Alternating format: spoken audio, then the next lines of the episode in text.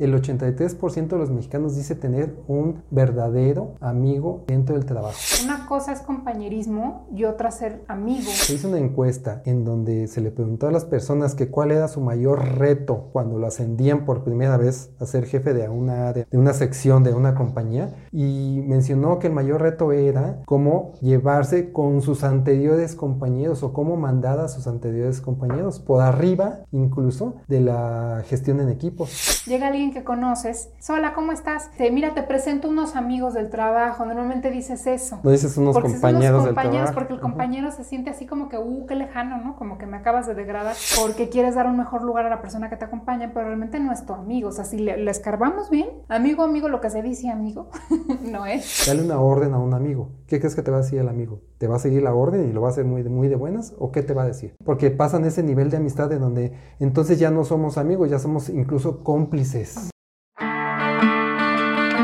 Hola, estás en otro boleto y te damos la más calurosa bienvenida. Somos Ivette y Rodrigo, una pareja que desde el día uno hemos sido otro boleto donde quiera que estamos. Por casi dos décadas hemos crecido creando, experimentando, divirtiéndonos y desafiando lo que parece imposible. Este podcast lo diseñamos para personas como tú, que son otro boleto. ¿Cómo? Sí, buscan ir más allá, investigan, aman reflexionar y no dejan de aprender. ¿Por, qué? Porque quieren ser mejores cada día. Entonces, prepárate para que analicemos juntos cientos de experiencias y temáticas de vida personal, laboral y de emprendimiento con un estilo profundo y divertido que te va a poner a pensar diferente porque esto es otro, boleto. Comenzamos. Bienvenidos al episodio 16 ¿Los amigos en el trabajo no existen? Hola amigos, ¿cómo están? Muchas gracias por acompañarnos en un nuevo episodio de Otro Boleto Podcast. Somos Ivette y Rodrigo. Hoy vamos a hablar de la amistad en el trabajo. A todos nos ha tocado vivir una, dos, tres o muchas amistades en el trabajo, depende de qué tan amiguero seas o amiguera, ¿verdad? Pero eh, al final a todos nos ha afectado de una u otra forma tener amigos o no tenerlos también. Hoy vamos a platicar de eso, qué tan bueno resulta, qué tan malo, qué no tan bueno y qué podemos rescatar de todo esto. Recuerdo ese día muy bien. Era la junta mensual de revisión de números y resultados. Pedro era mi amigo. Desde que nos conocimos en el trabajo y siendo supervisores por más de cinco años, convivíamos todo el tiempo. Compartíamos todo lo que había que saber del trabajo. A veces él me aconsejaba o me ayudaba con algunas cosas para salir adelante, sobre todo cuando se me complicaba algo que yo no dominaba, pues él tenía mucho más tiempo que yo en la empresa. Bueno, tan amigos nos hicimos que nuestras familias se conocían y nuestros hijos incluso se veían como primos. La verdad, nunca pensé que nuestra amistad se vería tan afectada por el trabajo. Lo que pasó fue que se abrió una vacante para director de región, lo que tanto platicábamos él y yo que sería muy bueno que sucediera. El problema fue que él quería tanto ese puesto que en esa junta mensual de revisión, aparte de lucirse como nunca, comenzó a desacreditar el trabajo no solo mío, sino el de los demás también, para quedar como el único que hacía las cosas bien y quedarse con ese puesto. Obviamente después de eso ya casi no me hablaba, y las reuniones familiares dejaron de suceder. Terminaron contratando a alguien externo, pero nuestra amistad se terminó sin ninguna explicación. Yo era una gerente que para lograr unir a mi equipo me gustaba fomentar las reuniones extralaborales para generar mayor cercanía con mis subordinados. Normalmente cada fin de semana había alguna reunión o fiesta a la cual me invitaban y como yo quería ser una jefa a la cual no le tuvieran miedo, sino que me sintieran parte del equipo, decidí ser abierta y tratar de ir a toda reunión social que me invitaran. Llegué a ir a fiestas de cumpleaños, de ellos o de sus hijos, bodas, fiestas de 15 años, aparte de las que organizábamos con pretexto del trabajo. Yo notaba que el ambiente era bueno, relajado y sincero. Todo parecía ir muy bien hasta que la empresa pasó por una situación financiera muy difícil y hubo un recorte de personal. Yo fui una de las que les tocó seleccionar a algunos colaboradores para ser despedidos. Según los reportes de productividad, debía de despedir a tres de los más cercanos amigos que yo tenía ahí. ¿Cómo les iba a explicar que se iban a ir ellos y no otros, si convivíamos tanto? Ay, cómo añoraba que alguien más hiciera eso y no yo. Claro que lo tomaron a mal, y sintieron como si no los hubiera apoyado o defendido. Y ahora que lo pienso, tal vez lo que debía hacer antes era exigirles un poco más en el trabajo para que no fueran eliminados. Pero eso ni lo pensé cuando todo iba relativamente bien. Además, ¿quién quiere pasar por esos momentos de fricción cuando aparentemente no hay ningún problema? ¿Cómo les exiges a tus amigos un mejor desempeño? Situaciones como estas se viven todos los días en el ambiente laboral, donde no se tienen claros los límites entre un compañerismo, una amistad y una relación de trabajo, donde se suele complicar sin saber cómo resolver cuando un conflicto de intereses se llega a presentar. Aparentemente no tiene mayor complejidad y dices, pues claro, por supuesto, hago amigos en el trabajo, me la paso bien, me divierto, todo en orden, pero vamos a andar un poquito más allá para ver qué tantos pros y contras pudieran surgir del tener amistades dentro de un trabajo. ¿Tienes amigos en el trabajo? ¿Cuántas amigas, amigos se han derivado de allí a lo largo de tu vida? ¿Tienes compadres, madrinas, padrinos? ¿Has generado lazos dentro de tu ambiente de trabajo? Síguenos en redes sociales. En Facebook, Telegram y Pinterest nos encuentras como Otro Boleto Podcast. En Instagram y TikTok nos encuentras como arroba Otro Podcast. Y en Twitter, arroba Otro Pod. Y fíjate, Beat, que me encontré por ahí que el 46% de los trabajadores a nivel mundial dicen que las buenas relaciones laborales son sinónimo de felicidad. ¿Te acuerdas que platicamos ya en un episodio acerca de la felicidad y que hablábamos de que tener un buen ambiente de trabajo te propiciaba también ser feliz? Sí, claro.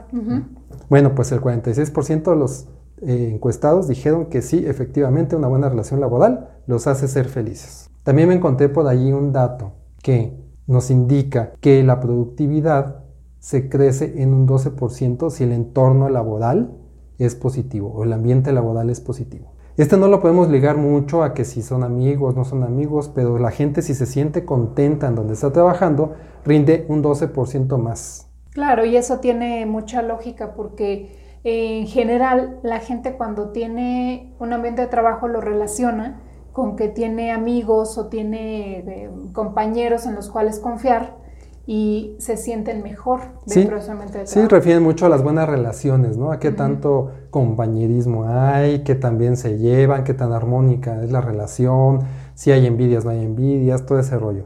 Pero fíjate cómo sí influye directamente en la productividad, ¿no? Y vamos ya más cercano, no más al entorno de México. Fíjate que el 83% de los mexicanos dice tener un verdadero amigo dentro del trabajo. Ese es un dato que a mí me sorprendió porque el 83% es una cifra bastante alta. Imagínate que, por así decirlo, casi la mayoría de las personas refieren tener un gran amigo dentro del trabajo. Y fíjate que hay un número mayor todavía, el 87% dice que gracias a ese amigo su jornada laboral es más placentera y más llevadera. Es decir, se les pasa de una forma más rápida, más amena y menos tediosa, por así llamarlo. Oye, Rodrigo, pero dentro de este tema, yo siento que una cosa es compañerismo y otra ser amigo o tener amigos. ¿Cuál sería o podría ser la diferencia entre un compañerismo dentro del trabajo y una amistad? Fíjate que eso es exactamente lo que veníamos pensando cuando vimos estos números, cuando los analizamos. Porque sí refieren el tener una amistad, pero ¿qué, las, ¿qué, tanto las personas encuestadas o las que les preguntaron están confundiendo un compañerismo con una amistad? Porque no es lo mismo. Fíjate que el compañerismo de alguna forma se manifiesta de una manera universal. Es decir, cuando tú eres un compañero, puedes ser compañero de todos los que están dentro de tu ambiente laboral. ¿Sí me explico? Tú puedes llegar y decir, yo voy a ser buen compañero y ser servicial, ser partícipe de los resultados, eh, dar las herramientas necesarias, atender a toda la gente que, está alrededor tuyo, este, participar en las tareas y actividades, y eso ser un compañero, un buen compañero que crea una buena relación laboral. ¿Por qué? Porque eso es como que eh, generalmente, ¿no? En general a todos ellos. Ya cuando hablamos de una amistad, una amistad se refiere realmente a, establecer vínculos más cercanos con una sola persona, con una o dos o tres personas, con tu compañero de cubículo, por así llamarlo, por la gente que está en el departamento de finanzas que te ha ayudado a determinadas cosas y empiezas a tener una relación de amistad, una relación de amistad en donde ya más allá de ser un buen compañero o, participar en el bien común de la compañía, ya empiezas a tener relación más cercana con esa persona. Empiezas a tener relaciones de, lo primero que empiezas a hacer es, mira, pues vamos a, compartir el momento de la comida tal vez, vamos a platicar cosas eh, más cercanas con respecto a la familia, en dónde fui educado, en qué barrio viví, eh, qué películas me gustan, y entonces empiezas a crecer un poquito esa relación de compañerismo, de llevarla a la amistad. Entonces, si pudiéramos resumirlo de alguna forma, sería el compañerismo es de una manera universal o general y la amistad es de una manera particular, personal. Es decir, ya juntamos a las personas, las seleccionamos para tener una relación de amistad directamente con ellos. La palabra amistad viene de la, de, es un derivado del amor. Entonces, al hablar de un amigo, de una amistad, estamos refiriendo realmente que lo queremos, que sobrepasamos ese nivel.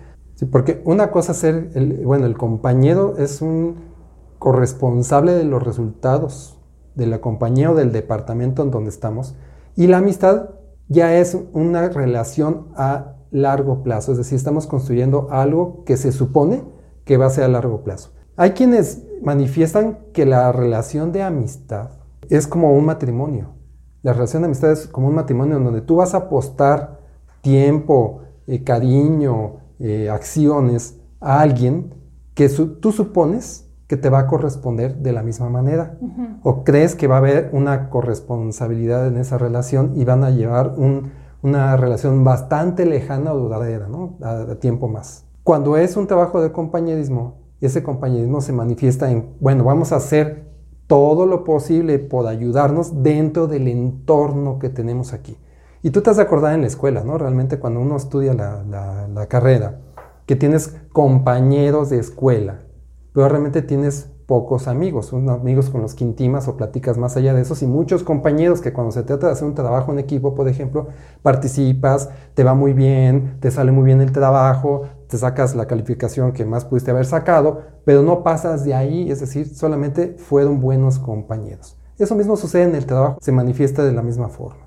O sea que es como, como que cambia la cosa en cuestión de sentimientos, quiero suponer. O sea, el compañerismo o dentro del compañerismo puede haber incluso relativa estima para tus compañeros, pero no sabes más allá ni hay involucrados sentimientos. Y Llega un momento en el que ese compañerismo evoluciona a la amistad, no siempre, ¿verdad? Pero en algunos casos evoluciona y entonces ya empiezas a querer a esa persona o a esas personas, ya las estimas, las involucras en tu vida familiar o le cuentas cosas de tu vida y viceversa, ¿no? La otra persona también te confía y empiezan a desarrollarse otro tipo de, de sentimientos o raíces ya entre la relación, ¿no? Como más profundas más o menos, aunque no hay ningún título que diga, ayer eras mi compañero y hoy te acabas de convertir en mi amigo, ¿no existe? No existe ese eh, brinco. Sí hay un cambio.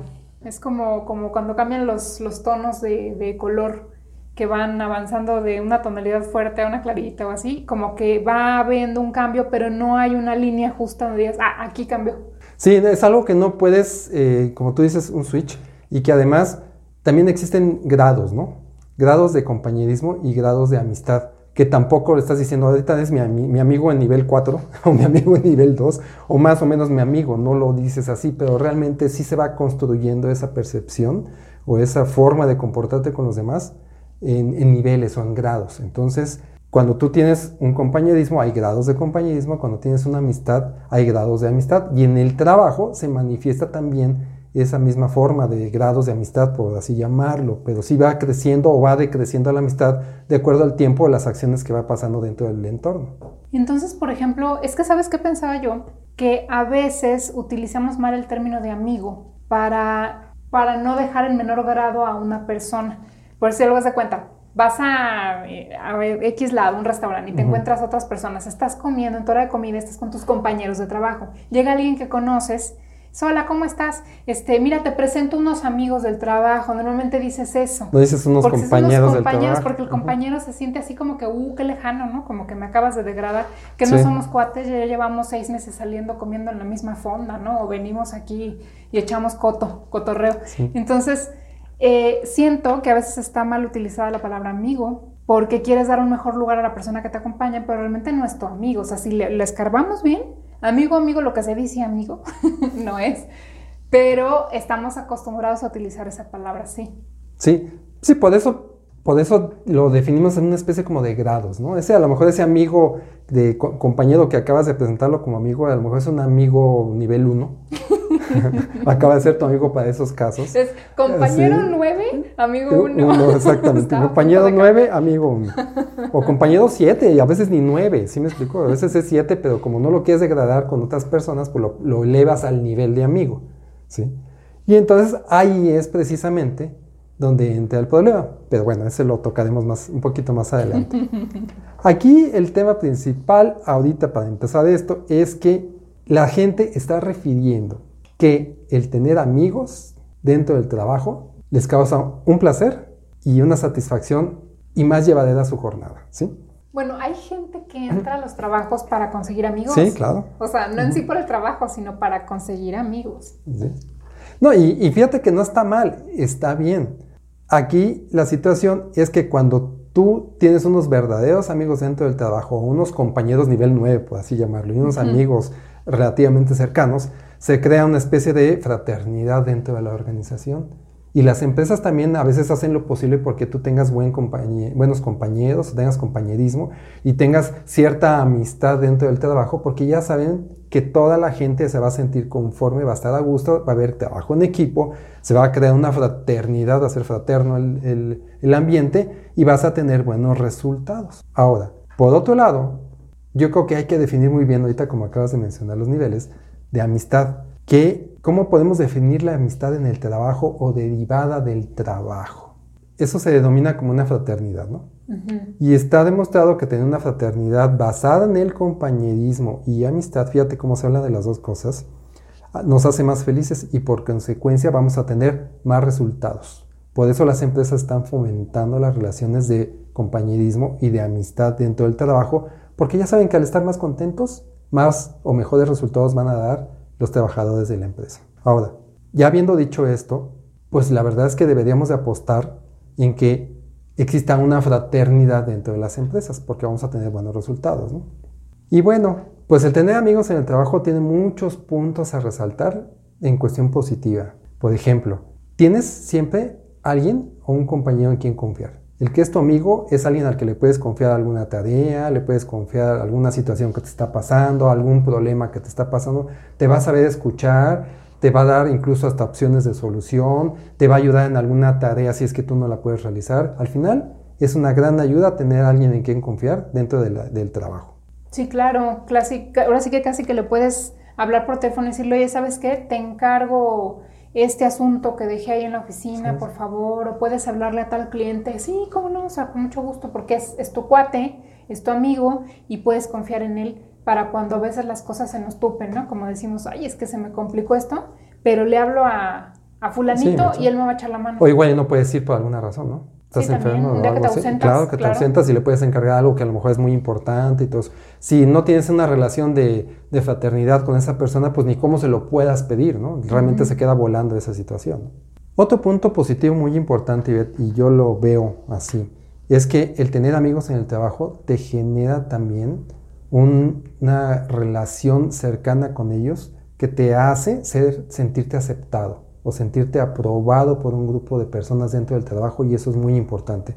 Hemos visto cuántas situaciones donde entra la persona a trabajar, no, no es aceptada, no puede crear relaciones de amistad o relaciones de compañerismo, empieza, eh, comienza aislándose un poco, al final sus resultados no son los óptimos empieza porque ya no quiere ir, ya no cumple las metas y acaba esto mal, acaba de una forma yéndose esa persona o renunciando a esa persona. ¿Por qué? Porque no existieron nunca esos vínculos de compañerismo y de amistad dentro de un grupo de personas que ya estaba establecido, por ejemplo. Sí, claro, bueno, es que el hecho de pertenecer a un grupo de amigos, eh, como lo hemos platicado en otras ocasiones, el ser humano es ser social por naturaleza. Entonces, si tú entras a un trabajo y logras hacerte del grupo de amigos, ya te sientes parte de. Ya no sabes si, si fue para bien, para mal, pero tú te sientes parte de un grupo.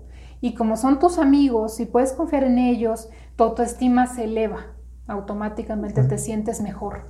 Y te invitan y ya vas y ya vienes con ellos, entonces como que es parte de sentirse integrado. sí, te, sientes integrado, te sientes parte de un grupo, ¿no? De pertenencia, es un sentido de pertenencia. ¿no? Y eso, como lo vimos también en otros episodios, te ayuda a ser más productivo, porque como estás en ambiente positivo, porque son tus amigos o tienes un amigo, pues te sientes mejor. Así es. No te sientes excluido. Muy importante.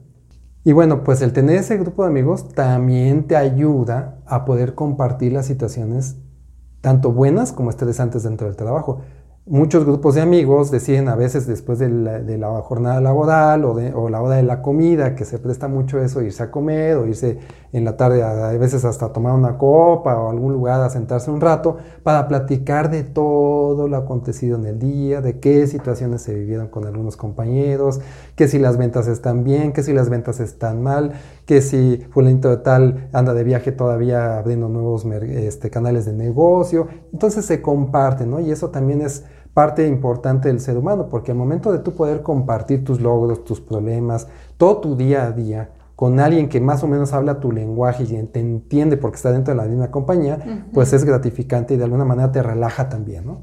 Sí, claro. De hecho, yo no sé si lo han considerado, pero dentro de las amistades de trabajo la vamos haciendo unos y otros como de terapeutas. como que ya empiezas a soltar tu rollo de cómo te fue en el día que te fue de la fregada, o tuviste un mal día, o X, Y razón, y entonces está el cuate para oírte. Y al revés, de otro día te toca, toca al revés. Pero qué mejor porque tú vas con un terapeuta y no sabe de qué le estás hablando, ¿no? Y la persona de tu trabajo sabe perfectamente bien de qué le estás hablando. Pues que es el indicador 1, que es el indicador 2, que si el sistema fulano tal, saben perfectamente bien la de qué persona X, la persona Y, el encargado de no sé qué, saben, están hablando de... Que si el licenciado Z es bien payaso. Pues no, a veces hasta apodos. No, sí, no, yo no, yo no. Dentro del trabajo se dan un chorro de cosas. Sí, y sabemos de qué estamos hablando todos, casi casi hasta nada más con hacer un gesto. Sí, Tampoco no. Sí, y eso es parte del compañerismo y de la amistad dentro del trabajo. Escribe en tu navegador otroboletopodcast.com. Entras a la página, en la pestaña Episodios das clic, navegas por los episodios, escoges el que más te guste o el que quieras escuchar y debajo del texto vas a encontrar el reproductor en la página web, listo para que le des play. Otra parte importante de la amistad dentro del trabajo y del compañerismo es el compartir métodos exitosos en la tarea, en la forma de trabajo. Cuando tú tienes compañeros, amigos dentro del trabajo, tú sí te sientes eh, libre de decirle a las personas, fíjate que yo lo hice así, fíjate que yo lo hice asado y me ha funcionado y compartes así que tus secretos, ¿no? Cuando no tienes una relación de compañerismo, lo primero que haces es, no, pues esto es para mí porque yo quiero ser el número uno y no lo digo, ¿no? Y esta, este, esta forma de compañerismo, de amistad, también abre ese canal para que las buenas cosas se digan y los demás las adopten y se puedan ir retroalimentando unos con otros. Eso sí, cuando haces lazos de amistad, se pueden ayudar más o ser incluso más creativos a nivel de equipo. Por ejemplo, si es tu colateral, pues pueden ayudarse más, pasar mejor el rato y no solo eso, sino ayudarse o pasarse tips porque lo estimas, lo quieres, ¿no? Sí, eh, no se daría si no, si no lo quieres, no lo estimas, si no es tu amigo, pues por supuesto que no, le pues dices nada y casi casi así como que estás esperando en el momento que se cae de la mesa o lo hundes o se hunde solo, ¿no? Sí, claro. Como, como por ahí decía un conocido, pues que se caiga el borreguito, ¿no? Si se quiere matar, que se mate, yo no le voy a decir que no. Fíjate, ¿por qué? Porque no era su amigo, no era su compañero. Ahora, también cuando tienes una relación de compañerismo y de amistad, el compromiso se convierte en tu compromiso también. Es decir, el compromiso se hace mutuo. Se adquieren muy fácilmente o de mayor medida los compromisos de la compañía, los adoptas. ¿Por qué? Porque los haces como un equipo. Te dicen hay que llegar a esto y no lo tomas de manera personal en tu parte nada más, sino realmente dices es mi amigo, es mi amigo, mi compañero, fulano de tal. Entonces el compromiso es de todos y entonces realmente se hace un trabajo para llegar a las metas en verdadero equipo. Lo que pasa es que eh, creo yo que cuando hay una relación de amistad así, que haya surgido más, nada más de uno a uno, sino ya sea un grupo de cuatro o cinco, están en el mismo ambiente o área de trabajo, se genera como una especie de lealtad Entonces hay compromiso entre todos, nadie se deja abajo o, se deja ir o, lo dejas perder porque entre todos quieren seguir teniendo esa amistad, quieren seguir perteneciendo, entonces se logra como una especie de sinergia basada en la amistad, no sé, es como que un poder extra para lograr mejor, mejores cosas. Sí, son súper super amigos. sí, ¿no? Sí se da eso. Sí, sí, claro que se da eso. Y llega un momento en que la situación funciona tan armónicamente que el compromiso de uno a veces es compromiso de todos. Entonces todos los demás le ayudan a llegar a, esa meta, ¿no? Sí. Muchas veces incluso hemos visto que hay tarea, ¿no? Vamos a hablar de cosas de tarea. Que hay que armar, no sé, 500 expedientes y, por ejemplo, son cinco personas en el equipo y cada uno tiene que hacer 100. Hay gente que trabaja más rápido que otra, entonces termina antes que el otro. Ah, pues empiezan a ayudar a los demás que trabajan un poquito más lento para terminar todos en equipo los 500 expedientes. En eso se basa el compañerismo y la amistad. Sí, eso bien que mal ayuda bastante a que se generen mejores números. Mejores resultados. Claro, sí. Ahora, pues habiendo dicho todo esto, tú dirías, oye, pues qué padre. O sea, la amistad, el compañerismo realmente nos ayuda para forjar empresas bien poderosas, bien fuertes, que van a llegar a los resultados. Y aparte de todo, los compañeros van a estar muy contentos, los trabajadores muy a gusto y todo miel sobre hojuelas, ¿no? Pero, pues, como ya lo mencionamos, hasta aquí todo parece estar bien padre y muy bien. Pero lo cierto es que la amistad también puede llegar a crear problemas graves y muy graves. Ahora sí que también está el otro lado de la moneda. Está el otro lado de la moneda. Y si tú hiciste amigos dentro de la compañía, puede tener problemas graves. Pero si tú llevaste amigos a la compañía o al trabajo, donde ya tú eras amigo de esa persona antes de entrar en un trabajo, todavía está peor la situación porque puedes crear problemas aún más graves que pueden deteriorar incluso la amistad que tenías o tienes con esa persona. Y bueno, pues todo parece indicar que si estás contento, hay buena relación de amistad, compromiso, trabajo en equipo, todo ese rollo, la situación de la compañía, las empresas y los trabajadores se sienten muy a gusto y todo va viento en popa, ¿no? Todo sale perfectamente bien y todo hasta aquí parece estar estupendamente bien, ¿no? Pero también es cierto que cierto nivel de amistad puede llegar a complicar las cosas. Esta amistad eh, excedida, puedo así llamarlo, donde ya pasa ciertos límites que no están establecidos en ningún lugar, pero que llegan a, llega a suceder que te pasas de azul celeste, como se dice, eh, llegan a causar algunos problemas o pueden ser detonadores y causantes de algunos problemas que puedan surgir y deteriorar la relación, tanto de amistad, de compañerismo, como los resultados laborales. Este, existen o hemos visualizado dos vertientes principales, la vertiente en donde qué pasa con ese exceso de amistad eh, entre colaterales o gente que está horizontalmente. ¿Y qué pasa cuando ya es de forma vertical, cuando ya hay un deterioro, un exceso de amistad entre colaborador y jefe? O por ejemplo, más allá de eso, cuando el, colaborador, que antes era amigo de otro igual a él, y lo ascienden a jefe, y, acaba siendo jefe de su mejor amigo o de uno de sus mejores amigos dentro de la empresa, ¿qué es lo que puede llegar a suceder? Y ahí es donde se empiezan a complicar realmente las cosas. Yo creo que ahí el tema principal es que eh, el amigo tiene que saber perfectamente bien delimitar hasta dónde vamos a llegar con ese nivel de amistad o de cercanía para no dañar y no causar problemas en el trabajo. Bueno, y bien, ¿qué puede pasar cuando esa amistad se pasa o se sobrepasa? Vamos a suponer que que son colaterales, que somos amigos que tenemos las mismas obligaciones, las mismas responsabilidades, un puesto similar. ¿Qué pasa cuando esa relación de amistad se excede o se pasa? De hecho, puede llegar a pasar, por ejemplo, que ya haya una valorización eh, no objetiva. Por ejemplo, llegar a pensar que tu compañero, tu amigo tiene la razón por sobre algunas cosas que, que a lo mejor no las podría tener. Por ejemplo, algún incumplimiento de alguna meta, que tú te pongas eh, incondicionalmente de su parte e incluso empieces a defenderlo de su jefe o de otras personas a pesar de que tu amigo no cumplió con esa meta. Es decir, pierdes una objetividad realmente de lo que está sucediendo.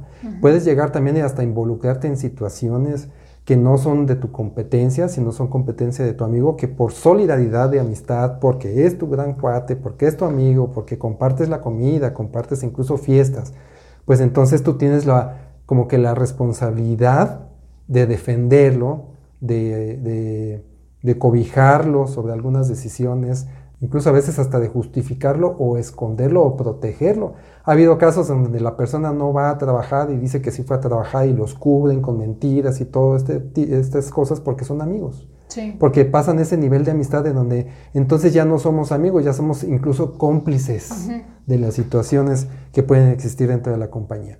Y esa situación, al final de cuentas, se va deteriorando o va deteriorando la compañía en sí, o va deteriorando incluso las relaciones de supuesta amistad excedida, porque hay un momento en que es, en algún momento les falla el truco, ¿no? Les falla esa situación, y entonces empiezan de tan ser amigos, empiezan ahora a dejar de ser amigos, de bajarse del nivel 9 de amiguismo o de, de, compañerismo, a estarse bajando al 5, al 4, al 3, al 2, hasta que en muchos casos se ha visto que tú dices, bueno, es que me llevaba muy bien con esta persona y ahora resulta que no. ¿Por qué? ¿Qué pasó? ¿En qué momento nos perdimos? Realmente no existe una conciencia de en qué momento se perdió esa situación, porque lo que pasó es que hubo una cercanía sobrepasada, no existían esos límites de decir, bueno, profesionalmente, como le llamamos, profesionalmente hasta dónde esta persona es mi amigo o hasta qué punto debemos de no mezclar esa situación de compañerismo y, este, y amistad a, lo profesional que tiene que llegar a ser un puesto de trabajo. Y bueno, para terminar eh, pronto en la cuestión colateral, el que yo veo más preocupante o más complicado es cuando empieza a haber encubrimiento, encubrimiento de malos hábitos, de falta de cumplimiento en algunas cosas, donde tu amigo o tú mismo a tu amigo lo encubres de lo malo que está haciendo con el jefe, con, con los clientes, con incluso hasta con la familia, cuando les hablo por teléfono empiezan a encubrirlos de que si están o no están, empiezan a caer en cosas que no deberían de caer porque están perdiendo el nivel profesional dentro del entorno laboral. Sí, pues es que ya se vuelve así como la casita de los cuates, ¿no? Entonces realmente ya no hay lineamientos que seguir porque todo está aquí en confianza. Así es. Y se empiezan a dejar pasar muchas cosas por alto y como que ya, o sea, ya casi casi que tu lugar de trabajo ya no es lugar de trabajo, ya parece mesa de juegos o otro tipo de situación donde ya el trabajo es lo de menos, ¿no? O sea, ya tienes ahí tus álbumes de fotos, mira, pues ya viste. Sí, te empiezas a, a crear un hábitat y un entorno no sano para el trabajo, que a pesar de que salga el trabajo o se cumpla con la chama como se dice, eh, el entorno ya no está tan sano, porque ya es tanta ya es tan íntimo la situación que ya deja de estar eh, rayando en lo profesional. Llega hasta afectarte en tu productividad, porque por ejemplo, no sé, en algunos grupos yo he llegado a saber o ver que el lugar de trabajo ahorita que se convierte en otra cosa, se convierte hasta en un lugar de ventas, ¿no? Entonces ya estás aquí al lado de tu escritorio y aquí al lado está tu compañera que vende, que trae sus cinco catálogos porque ya se los este, surtieron hoy nuevos y para que veas y los tiene abiertos y mira y le habla a las del otro departamento, vengan, aquí tengo todo para que vean y tú tienes ahí que trabajar, ¿cómo te concentras? Y dices, ¿cómo le voy a decir a Juanita? Pues es mi cuata y además que no haga eso. Este, está haciendo su luchita para ganar un dinero extra. ¿Cómo le voy a decir que no haga eso? Además, sí, porque me distrae y me quita el tiempo para terminar con mis tareas, por ejemplo. ¿Cómo que llega a pasar decir, ¿no? También otra cosa que pasa colateralmente donde cuando son muy amigos sucede es que a lo mejor uno no tiene ganas de ir a la famosa tiendita, por ejemplo. Ya ves que dicen, pasan y nadie va a la tienda a comprar algo y dice, ándale, ándale, ándale, vamos, acompáñame a, comprar un café o acompáñame a comprar un tamalito aquí abajo o acompáñame a comprar algo. Y esa persona no quiere ir porque tiene algo de trabajo. Pero como son amigos y les dicen que vayan, acaban yendo y esa escapadita son de 20, 30 minutos que al final repercuten o en el trabajo, o en el incumplimiento, o en tu hora de salida, en tu calidad de vida, en tus resultados con tu jefe, y, repercuten muchas cosas, y son cosas que a veces no se visualizan, no se ve cuando tienes exceso de compañerismo, exceso de amiguismo dentro de un trabajo de amistad. Bueno, y esas son las cosas que se viven cuando son colaterales, pero el peor de las situaciones, la peor de las situaciones es cuando son amigos y uno de ellos acaba siendo jefe del otro, porque lo promovieron o ya lo era, pero el tema es que ya acaba por ser jefe de esa persona y entonces ¿dónde empieza o qué pasa con esa relación de amistad? No, pues sí se ve seriamente deteriorada porque el que tu super compadre o comadre resulte que lo ascendieron, pues ahora cómo, ¿cómo te vas a dirigir a él o a ella. Pues está, está, está difícil. Fíjate que eh, se hizo una encuesta en donde se le preguntó a las personas que cuál era su mayor reto cuando lo ascendían por primera vez a ser jefe de una área o de, de una sección de una compañía y mencionó que el mayor reto era cómo llevarse con sus anteriores compañeros o cómo mandar a sus anteriores compañeros por arriba incluso de la gestión en equipos, por ejemplo, o del manejo de equipos de trabajo. Ese es el principal problema que tiene una persona cuando la ascienden. Cómo llevarse con los que antes eran parte de su clan o parte de su grupo de amigos. Y bueno, como les dije, el problema es cómo mandar ahora a la gente que es tu amigo.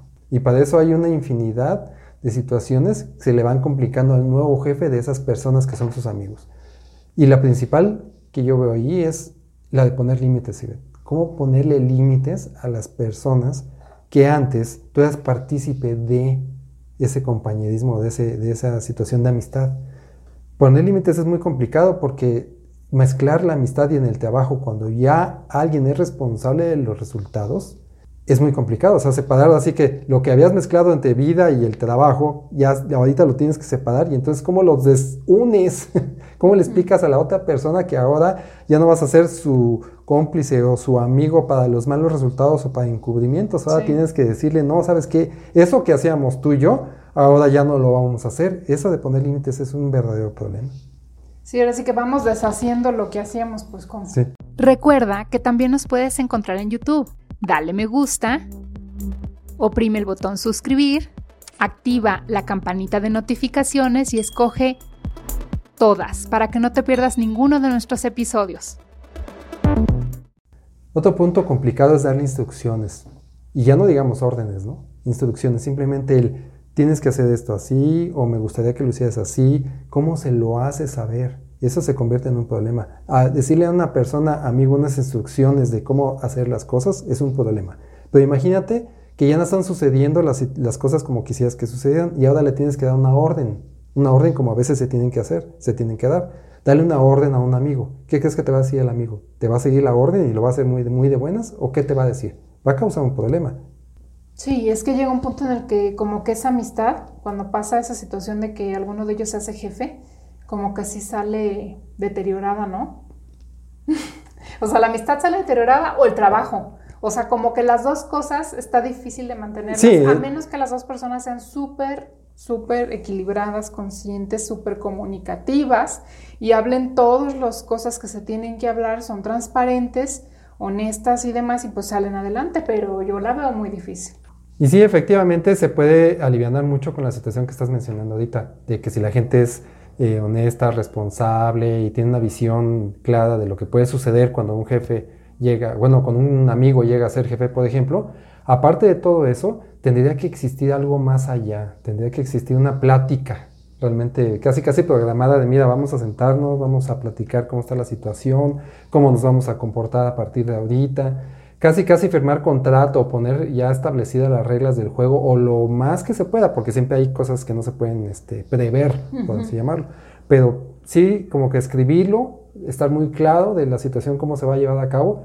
Y para que eso suceda, tendría que existir esa reunión, cosa que yo dudo mucho que exista. Si alguien lo ha hecho, pues incluso le agradecería mucho que se pusiera en contacto con nosotros, porque no creo que esa reunión llegue a suceder. Yo lo veo realmente muy, muy complicado. Se distraen en el inter de que ya subió, ya creció, ya llegó, ya lo pusieron, ya no existió esa reunión y por consecuencia pues nunca se arregló nada y se empieza a deteriorar la, la relación. O existen esas pláticas pero muy por encima. Sí. Este, donde no llegan realmente a nuevos acuerdos o a situaciones más profundas, sino se ve por encima, oye, felicidades, qué bueno que te ascendieron, este, qué padre, sí, oye, vamos a seguir siendo cuatro, sí, claro, y Por supuesto. Pero pues, realmente hay muchas cosas que van a cambiar. Sí, así es, y el jefe, el queda amigo, y es jefe ahora, pues empieza a tener pequeñas tolerancias sobre el incumplimiento, puede darse el caso de que no cumpla su amigo, con algunas metas, se puede caer de alguna forma en la permisibilidad de la situación y entonces empezar a eh, no exigir, no tener un, sistema eh, justo como lo tiene con los demás. Por ejemplo, empieza a caer en, entonces en lo que le llaman favoritismo, en donde le dicen al, amigo, mira, échale ganitas o, O fíjate que estás llegando un poquito tarde, como lo platicamos en ocasiones anteriores, y no le dirías así, de esa misma forma, si no fuera tu amigo, ¿no? A la gente que va llegando tarde, primero le dices, oye, estás llegando tarde, después, oye, volviste a llegar tarde, luego le empiezas a documentar que llega tarde, hasta que si no se corrige, pues llegas a un punto donde esa fuerza llega a tiempo, descontar el día o poner otras medidas para que la gente llegue, llegue temprano, por ejemplo. Y en el caso de tu amigo, pues siempre te quedas en el de, no llegues tarde, por favor. Oye, si puedes llegar tarde, si bien te va, porque en muchas ocasiones ni siquiera le dices nada, ¿no? Y entonces empieza a tomar del amigo también el favoritismo de decir, pues no me dice nada. No quieres pasar la situación incómoda. Nadie la quiere pasar, entonces nadie dice nada. Igual y también el subordinado no le quiere decir a su nuevo jefe, que es su amigo, de que, oye, eso que estás eh, encargándome como que no me late. Pero pues, también puede darse el ¿no? ¿no? O sea, o a lo mejor le estás pidiendo además también porque es su amigo y dice, ah, bueno, a este le vamos a exigir más, ¿no? Pero y entonces el amigo no se atreve a decirle, oye, me estás exigiendo más que los demás y se hace una especie de teléfono descompuesto que, bueno, pues repercute. ¿Y eso por qué sucedió? Porque en algún momento pasaron esa franja o ese límite de ser compañero y amigo del trabajo a ser compañero y amigo ya de forma personal. Bueno, ahí lo principal es que el jefe, viéndolo desde el punto de vista nada más del jefe, no se atreve a decirle al subordinado directamente qué es lo que necesita, qué es lo que requiere, qué es lo que se está cumpliendo, qué es lo que no se está cumpliendo, porque tiene miedo de dañar la amistad como número uno. Y también en algunos casos, como hace rato lo comentaste, también tiene eh, una especie de pena, una especie de, vergüenza de decirle o de, llamarle la atención o de pedirle o de sugerirle que haga las cosas de determinada manera. ¿Por qué? Porque lo considera su amigo y tiene miedo de dañar esa situación. Sí, claro, tiene miedo de poner en riesgo la amistad. O sea, llega un punto en el que dice, es que si le digo, es capaz que deja de ser mi amigo. Entonces estás poniendo eso una cosa o la otra, como que no las puede combinar. Fíjate que ahí en ese tema sí, yo tuve una situación con una persona que, que, subimos de nivel, que tenía un amigo y que en alguna ocasión en una visita que se le hizo, eh, yo le dije, ¿sabes qué? Lo que pasa es que fulano de tal no está haciendo lo que debe hacer, no está cumpliendo con esto y esto y esto y esto. Así es que por favor habla con él y dile que tiene que hacer esto y esto y esto y esto, que pues es lo que tú sabes que tiene que hacer. ¿Sabes qué me dijo? No seas malo, dile tú, ¿no? Lo que pasa es que es mi amigo y me da pena, me da pena, así me dijo. Ahí es donde te das cuenta hasta qué nivel penetra esa situación, ese sentido de que es tu amigo e incluso hasta te da pena decirle las cosas. Fíjate, en este punto que acabas de decir, a mí se me ocurre pensar en la situación más incómoda que podría haber en ese caso, que es una evaluación de desempeño. Ya sabes, esas que existen anualmente. Ya eres el jefe, pero de tu cuate. Y necesitas sentarlo en esa oficina y hacerle una evaluación de desempeño. ¿Qué tan objetiva puede ser? Qué difícil, ¿no? No, sí, y además la evaluación de desempeño pues va ligada a la permanencia en el trabajo, pero también va ligada a la situación económica, si te vamos a subir el sueldo, no te vamos a subir el sueldo, incluso hasta tu desarrollo dentro de la, de la empresa. Claro, porque lo de menos es que le digas, todo, todo lo hiciste muy bien, Juanito, perfecto, sí, pero si tú le dices eso y realmente no hizo todo bien, tiene cosas que mejorar, pero no se las dijiste, entonces tú solito te estás disparando en tu propio pie porque es parte de tu equipo que no va a mejorar lo que tiene que mejorar y entonces tu trabajo se va a venir para abajo. Y vamos a ponerla en el otro lado. Vamos a suponer que tú como jefe fuiste objetivo y le dijiste a esa persona, ¿sabes qué? Esto y esto y esto y lo otro, hay que mejorarlo por esto y esto y esto y aquello. Si la persona que recibe el comentario no es objetivo, pues va a pensar entonces, pues ya no es mi amigo. Antes era mi amigo, antes era cuate y ahora no porque no va a tener esa asertividad para realmente reconocer, hacer un, examen de conciencia si eso está, que está diciendo su amigo el jefe, es cierto o no es cierto.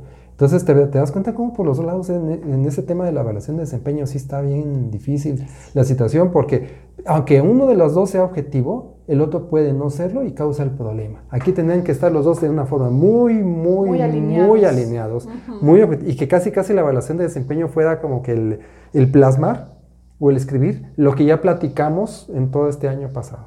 ¿sí? Que así debería ser en todos los casos, ¿no? debería haber sorpresas en una evaluación de desempeño. Pero en el caso de una relación de amistad, sí debe estar súper transparente para que en el momento de hacer la evaluación de desempeño, pues incluso ya los dos supieran cómo va a salir esa evaluación de desempeño. Eso sea, pero ese estamos hablando del mundo ideal, ¿no? Del mundo de chocolate, como dirían, donde, donde todo sale a la perfección. Y eso, seamos honestos, no sucede así en las compañías y en las empresas. Eso es muy difícil que pase. Si pasa con la gente que no es tu amigo, que no sabe cómo va a salir la persona y es una sorpresa, imagínate ya en una relación de amistad. Ahora, por otra parte, no todos son problemas para el jefe, también hay problemas para el subordinado. Aquí lo principal, lo principal es que el jefe tiene sus problemas de cómo tratar a su amigo que era su subordinado y no entiende al subordinado. Y también está la otra parte donde el subordinado no sabe cómo tratar también al que era su amigo que ahora es su jefe, también hay que entender esa parte. Y tampoco entiende la nueva problemática del jefe. Y muchas veces lo hemos visto, cuando tú ya, ya te ascienden, por ejemplo, empiezan a existir esas reuniones en la comida, esos eh, distractores que te alejan del grupo de amigos anterior que tenías, en donde ya no te permite a lo mejor salir con ellos tan frecuentemente, ir a la tienda a comprar un café. Entonces te empieza a cambiar tu grupo de amigos, ¿no? Porque quieras que no se hacen células diferentes. Y los que se quedan, por así decirlo, en su puesto anterior, empiezan a pensar del otro, ya no se junta con nosotros, ya no nos quiere, ya nuestro cuate, ya se le subió, ya se cree mucho. ¿Por qué? Porque tampoco entienden la nueva posición del jefe. Entonces, se hace un círculo vicioso bastante extraño. Al grado de que esta situación llega a convertirse en un grave problema de obediencia, por así decirlo, de colaboración con su jefe.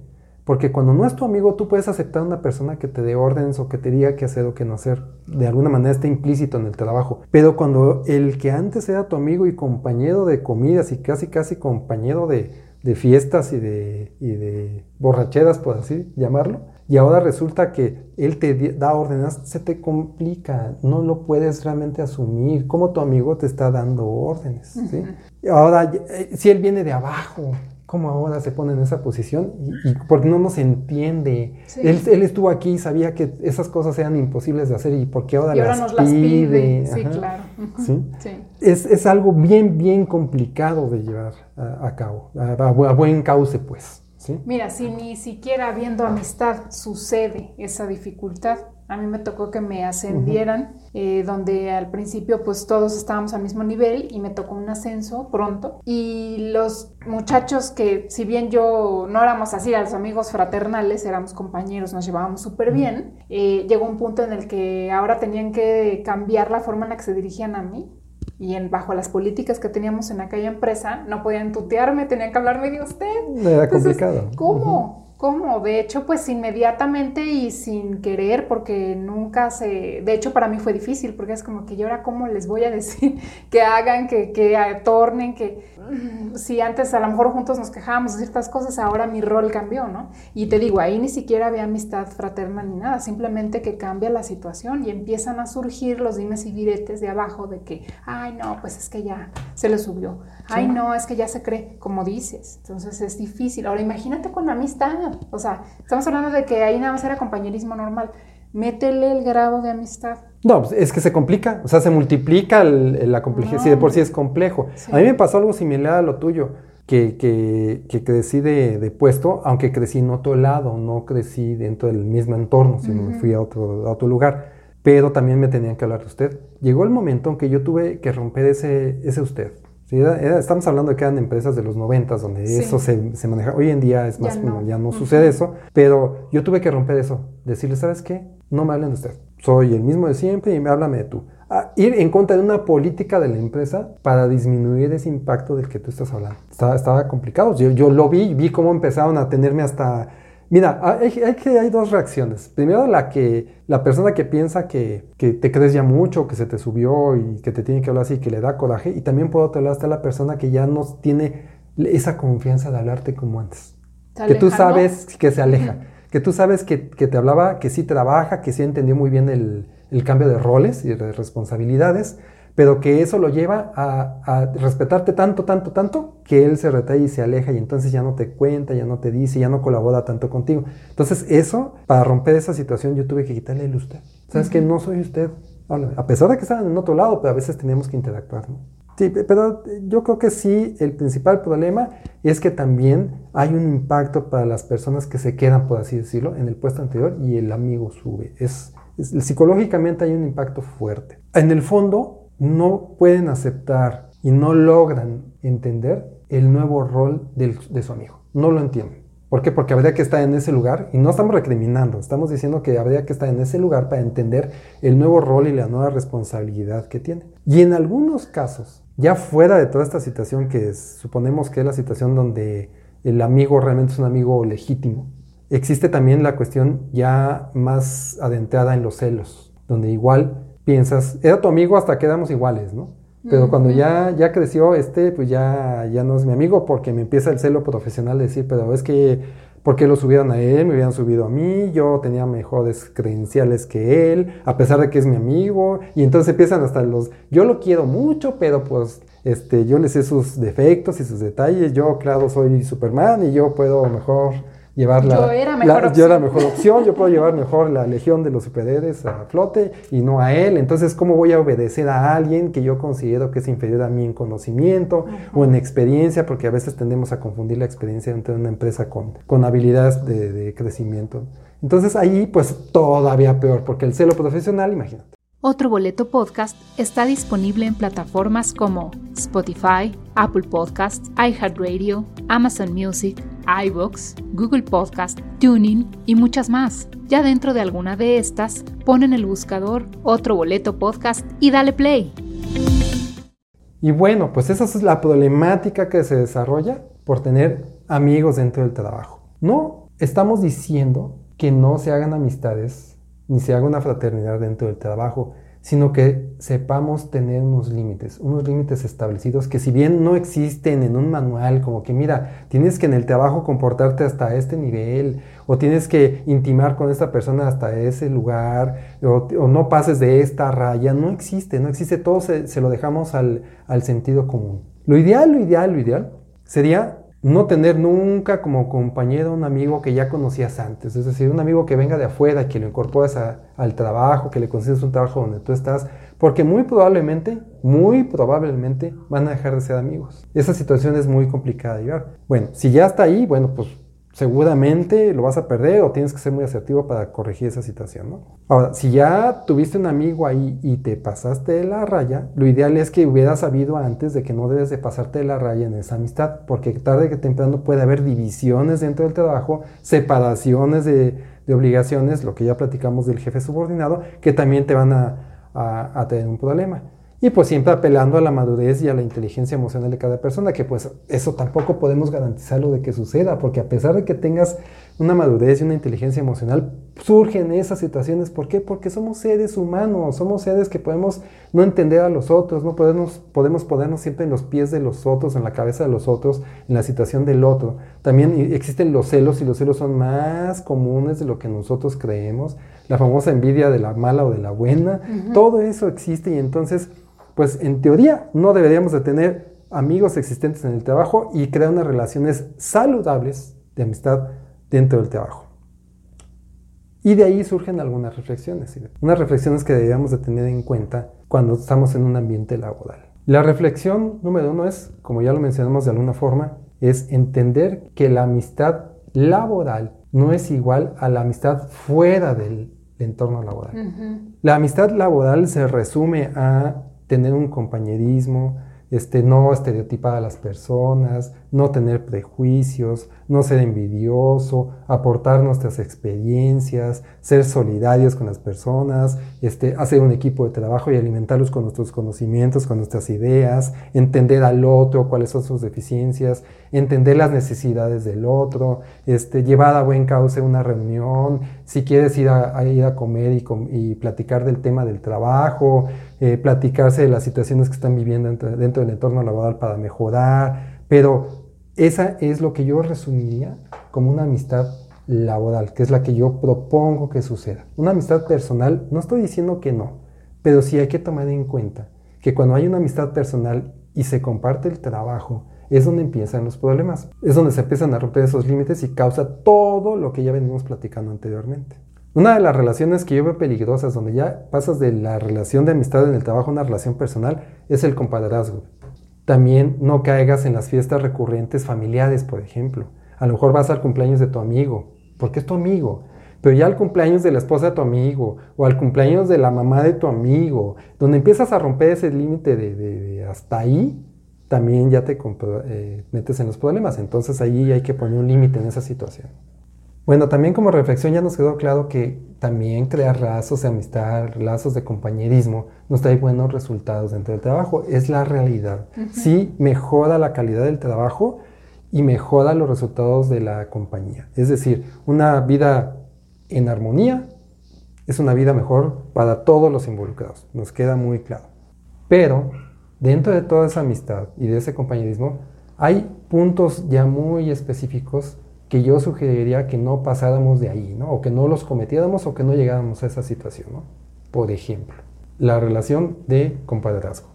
Sí, claro.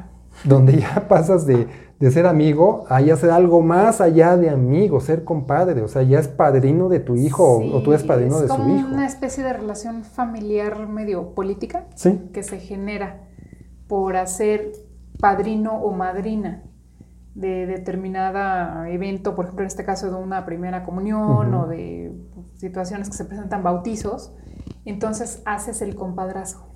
Ahí ya evolucionas todavía más de la amistad.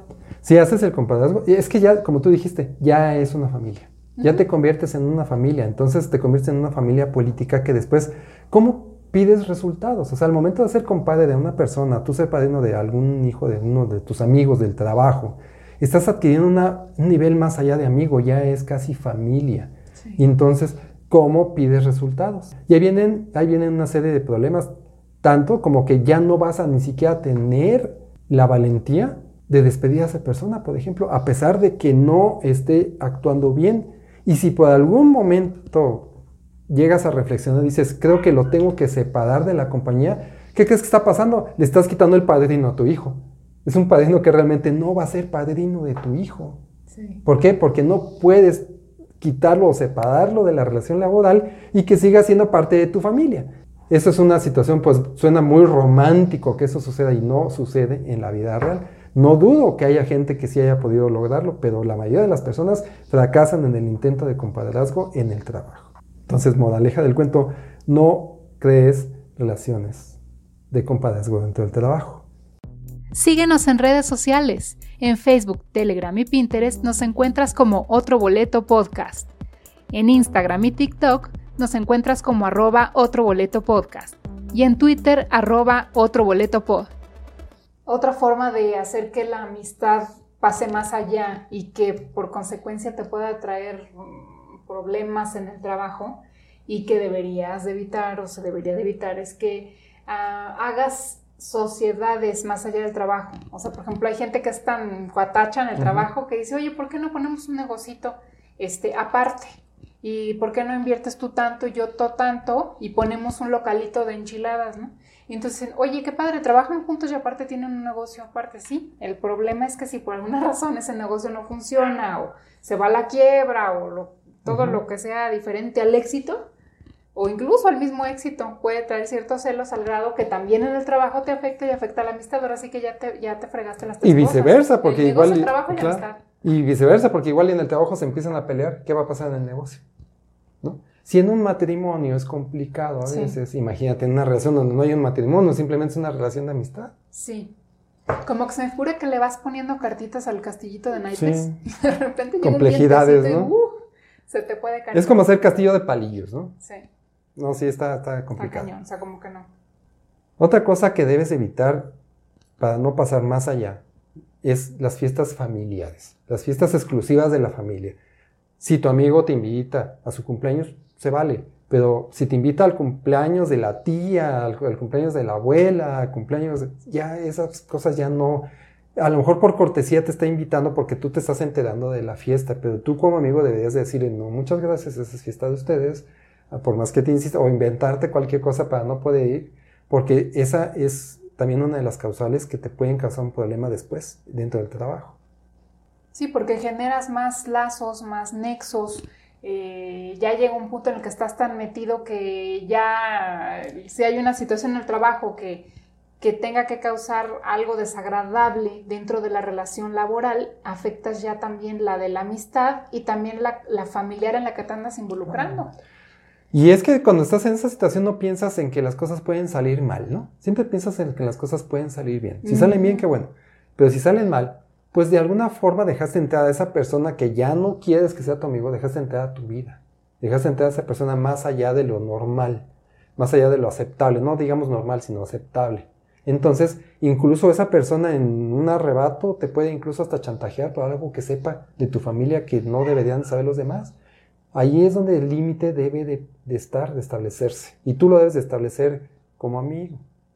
Otra de las cosas que yo sugeriría evitar serían los juegos de mesa, donde hay de por medio apuestas. Si, de por sí hay, hay problemas cuando no hay apuesta, porque no, que hiciste trampa, que no hiciste trampa.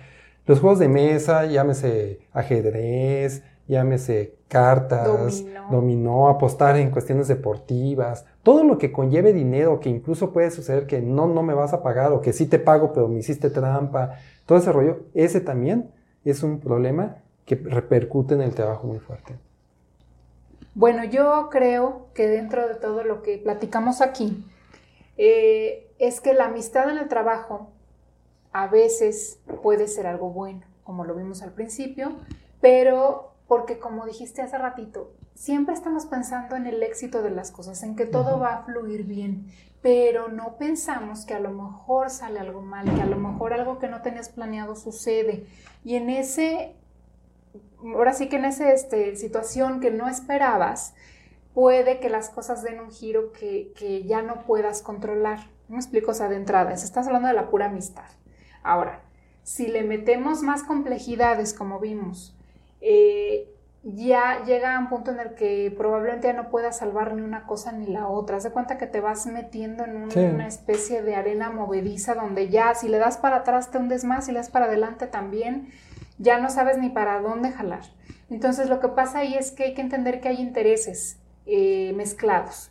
Uno es la amistad, pero el otro es el interés de la cuestión laboral y el otro es el interés del dinero o de la economía que a lo mejor quisiste meter, por ejemplo, ahorita que hiciste las apuestas, o en el otro que metimos lo de que hiciesen negocios juntos, y el interés familiar, que porque lo estás invitando con la familia, y entonces en la fiesta, como se pusieron una buena, este, eh, se tomaron sus cervezas, se les pasaron las copas, no sé, entonces resulta que hubo un malentendido allá con la familia y ahora en el trabajo ya lo ves mal a tu cuate, o sea, se empiezan a hacer se rompe una esa bola de complejidad, ¿se como me lo imagino como una madeja de, de estambre que de estar muy bonita así de fábrica, de repente le fuiste metiendo un jalón por aquí, otro por acá, y de repente se te hizo nudos y ya no sabes cómo hacerle. La única forma de poder solucionar eso es meterle tijera. Y si le metes tijera, acabas o con la amistad, o con la relación laboral, o en una situación más grave. Entonces, de preferencia no hay que meterle tanta complejidad a la cosa. Entonces, una cosa es la amistad y si puede ser de la manera más honesta y puedes establecer los lineamientos con tu amigo de que, oye, aquí una cosa es el trabajo y otra cosa es la amistad, qué padre, qué bueno, qué super nivel, te felicito. Pero si estás viendo que al principio de la situación las cosas empiezan a, uno se va dando cuenta cuando ya no puedes decirle porque es que me da pena, es que como esto, es que como claro, ya empieza a crecer tu problema. Y no parece, pero llega un momento en el que explota. Entonces resulta muy malo. O sea, de ser una cosa muy buena, resulta algo muy malo. Entonces hay que saber identificar y sobre todo ser conscientes de que la amistad laboral a veces puede fructificar y hay gente que conocemos que han sido amistades que resurgieron de un trabajo y que tienen años y, resultan siendo muy buenos amigos o cuates, pero hay gente que en cuanto dejó el trabajo, alguno de los dos, ya no son amigos. Ya no son amigos, a partir de ese momento en el que dejó el trabajo. Porque lo que los unía era el trabajo, no era otra cosa. Ya no se hablan. Y no quiere decir que se odien, simplemente como que murió la relación allí. Como los amigos de la escuela. Se quedan como conocidos, ¿no? Entonces nada más hay que estar conscientes de eso que cuando hay una amistad donde las bases eh, tienen algo en común, llámese, eh, por ejemplo, en este caso el trabajo o un negocio, eh, estás navegando en una situación que tiene una dificultad, una dificultad y que a veces no, no se supera, entonces nomás hay que estar consciente de ello y sí. hablarlo. Sí, hay que entender muy bien que, mira, fíjate que yo lo, yo lo pondría de la forma de establecer una diferencia, una diferencia, por lo menos al principio y una buena temporada del tiempo. Donde no permitiría que la relación pasara a un amigo como si estuviéramos fuera del trabajo, que le denomináramos, este es mi amigo laboral, este, previo a ser mi amigo en algún futuro, así llamarle, ¿no? Decirle de alguna forma diferente, en donde tú estés consciente de hasta dónde llevarlo. Pero ¿cómo vas a estar consciente de hasta dónde llevarlo? Pues entendiendo cómo son las curvas. Las curvas de todo lo que sucede en esta vida es una curva, baja, va subiendo, va subiendo, llega a la cresta o la cúspide y empieza a bajar. Y en una relación de amigos donde no hay un compromiso de nada, donde tienes, ¿cuántas veces nos ha sucedido que tienes un amigo, muy amigo, cada vez más amigo, luego llegan a una cumbre de amistad y luego después lo empiezas a ver menos, al grado que lo sigues viendo poco y ya sigue siendo tu amigo, pero lo ves ya menos, ¿no? Por ejemplo. Eso es posible cuando no hay nada en común o nada compartido, ningún interés compartido. Pero cuando el interés es compartido el trabajo, esa curva va a pasar, también va a pasar, de que empiezas a conocerte, empieza a crecer esa amistad, empieza a llegar a la cumbre, estás en la cumbre, estás en la plenitud de la situación y de repente empieza a bajar por alguna razón, esa bajada de esa curva es la que va a afectar toda la cuestión laboral. ¿Cuántas veces no hemos visto gente que que incluso gente que ha trabajado con nosotros, que se van llevando muy bien, muy bien, muy bien, muy bien, muy bien al grado que llegan a, la plenitud y de ahí para adelante, hace cuenta que todo se descompuso y fue precisamente por eso que estamos platicando donde se pasó ese límite, donde no existió la conciencia, como tú estás diciendo, de saber que eso puede pasar, de saber, entender y diferenciar muy bien esa situación, porque si no es tan fácil decir, ya no va a ser mi amigo y vamos a trabajar normal. No, ya lo que avanzaste ya no lo puedes retroceder. ¿sí? Cuando mucho se corta, pero ya no lo puedes retroceder. Y ahí es donde está el problema, porque no hay marcha atrás de hasta dónde avances, hasta qué situación avances. Por eso en muchos lugares ha sucedido incluso que, que alguien toma un dinero prestado de la compañía y el otro, como es amigo, no dice nada por encubrirlo y al rato los cachan, bueno, lo cachan al que se lo... Y el otro se va por encubrimiento, por andar siendo su amigo. ¿Qué necesidad había de eso? Yo creo que ese es un límite bastante claro, por ejemplo, se me ocurre a mí pensar. ¿no? Entonces, como tú bien dices, hacer conciencia de hasta dónde voy a llevar esa amistad y de saberla diferenciar. Esta es una amistad del trabajo que puede que sea mi amigo a largo plazo, sí, pero que en este momento tiene que tener límites y tiene que tener ciertas restricciones o encasillamientos de hasta dónde va a llegar esta amistad. Bueno, pues con esto nos despedimos. Les agradecemos mucho su tiempo por habernos visto o escuchado. Acuérdate de suscribirte a nuestro canal. Coméntanos si has vivido una situación como esta, eh, si tienes amigos de hace muchos años, si has vivido algún problema, nos encantaría saber para poder comentarlo contigo. Nos vemos en el siguiente episodio. Gracias por acompañarnos.